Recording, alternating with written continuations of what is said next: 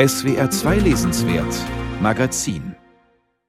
So unterschiedlich die Bücher auch sein mögen, die Dana Grigorcia geschrieben hat, Ihre belletristischen Werke eint die erstaunliche Fabulierlust einer Schriftstellerin, die selbst bei ernsten Themen ein Gespür für die humoristische Fallhöhe hat.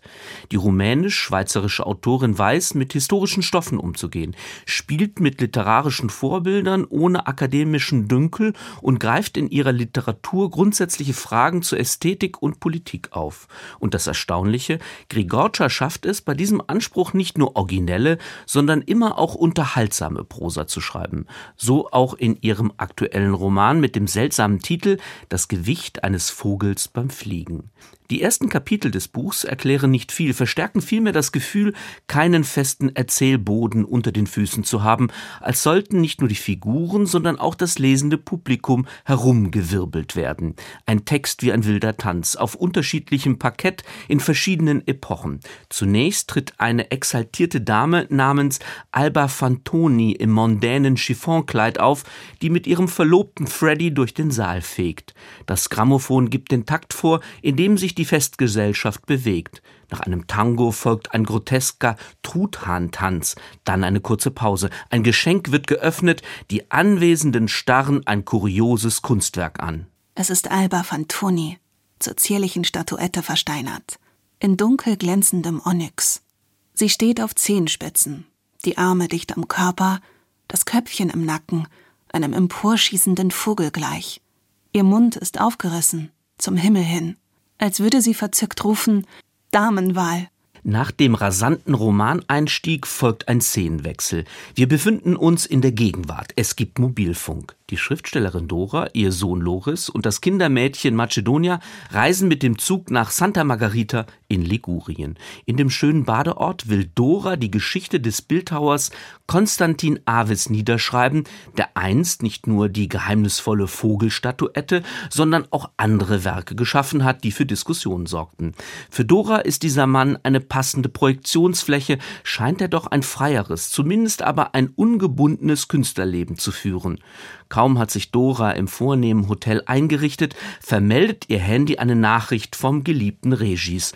Doch die Autorin will sich nicht stören lassen, notfalls das Telefon im Zimmersafe einsperren. Nur gelegentlich würde sie an ihn denken.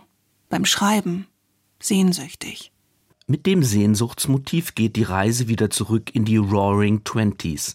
Der in Paris lebende Künstler Konstantin Avis fährt 1926 per Schiff in die Vereinigten Staaten und bekommt es noch im Hafen mit der Zollbürokratie zu tun. Die Kontrolleure wollen einen Bronzevogel in seinem Gepäck nicht als Kunstwerk anerkennen. Sie halten das Objekt für Manufakturware, die es zu verzollen gilt. Das Argument der Beamten, die behauptete Ähnlichkeit mit einem Vogel sei nicht erkennbar, es handle sich lediglich um ein Stück Metall. Der Künstler erklärt zwar, er habe den Flug eines Vogels dargestellt, aber auf solche Spitzfindigkeiten wollen sich die Hüter des Gesetzes nicht einlassen. Die Bronzefigur wird so lange beschlagnahmt, bis die Zollgebühren gezahlt sind. Womit wir schon bei einem Kernthema des Romans sind Worin besteht das Wesen der Kunst? Wo verläuft die Grenze zwischen Gegenständen des Alltags und Objekten, die nach ästhetischen Prinzipien geformt sind? Der New Yorker Fall ist historisch verbrieft und erinnert an den rumänisch-französischen Bildhauer Konstantin Brancusch, der einen ähnlichen Streit mit den amerikanischen Zollbehörden gerichtlich klären ließ. Die Geschichte des Romans aber zielt noch auf ganz andere Merkmale und Motive der Kunst ab, womit Grigorcias Roman wieder in die Welt der Schriftstellerin springt. Das Schreiben ging ihr leicht von der Hand. Wörter flogen ihr zu, Sätze, Rhythmen. Sie schrieb sich in einen Rausch. Ein schneller Tanz, in heimlicher Freude über ihre Allmacht, jeden Akkord und auch jeden Schritt in diesem Raum vorherbestimmt zu haben. Dora genießt die literarische und lebensweltliche Freiheit, auch weil sie um die harte Konkurrenz von Mutterschaft und Schriftstellerei weiß. Sie kennt die ökonomischen Herausforderungen ihres Berufs sehr genau. In Ligurien ist sie nur dank eines Stipendiums. So spiegelt sich die fiktive Autorin in ihrer Künstlerfigur Konstantin, der sich ebenfalls mit finanziellen Problemen und der Frage herumplagt, ob er schnell mal eine Figur aus Pappmaché für eine Filmproduktion herstellen soll, obwohl er solche Auftragsarbeiten ablehnt. In der Schmonzette mit dem Arbeitstitel Damenwahl soll die legendäre Schauspielerin Alba Fantoni nach einer abgeschmackten Tanzszene zu Stein erstarren. Allmählich erschließen sich also die Hintergründe des Romananfangs. Der Regisseur des zweifelhaften Streifens sucht nun dringend einen Bildhauer, der ein Objekt herstellen kann, das die versteinerte Fantoni darstellt.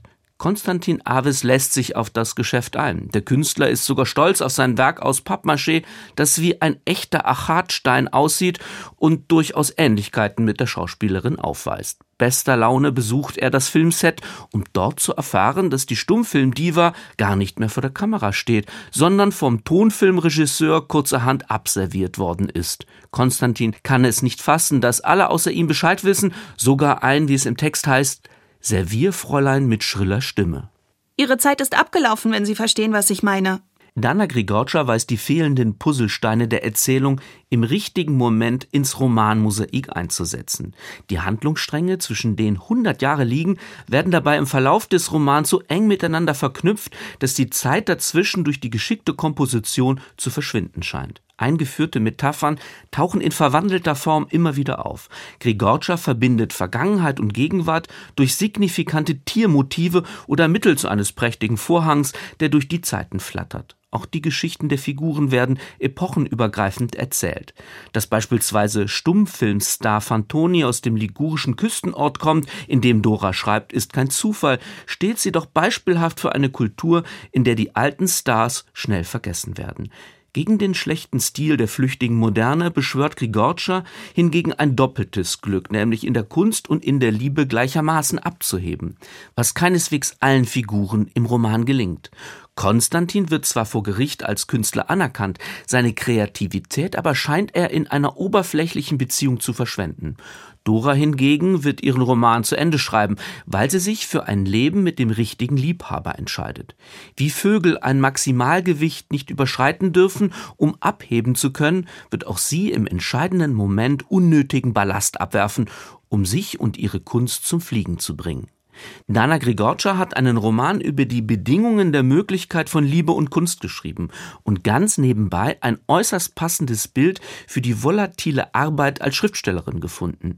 Das Gewicht eines Vogels beim Fliegen lässt sich auch als Essay lesen, der undogmatisch über weibliche und männliche Kunstideale nachdenkt, der aktuelle Diskurse im Kulturbetrieb auf sehr amüsante Weise aufgreift und sie mit den Mitteln der Literatur unterläuft.